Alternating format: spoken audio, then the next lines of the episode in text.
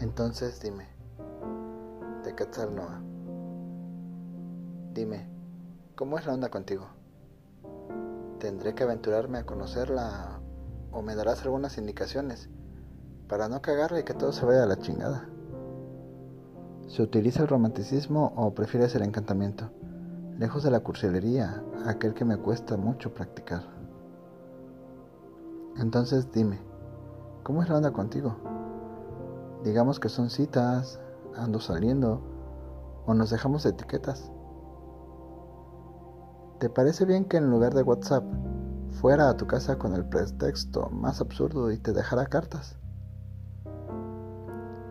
Y si me ayudas y me indicas, te doy mi palabra, no tienes que quererme, pero podrías darte la oportunidad de probar esa experiencia tan distinta a las que acostumbras.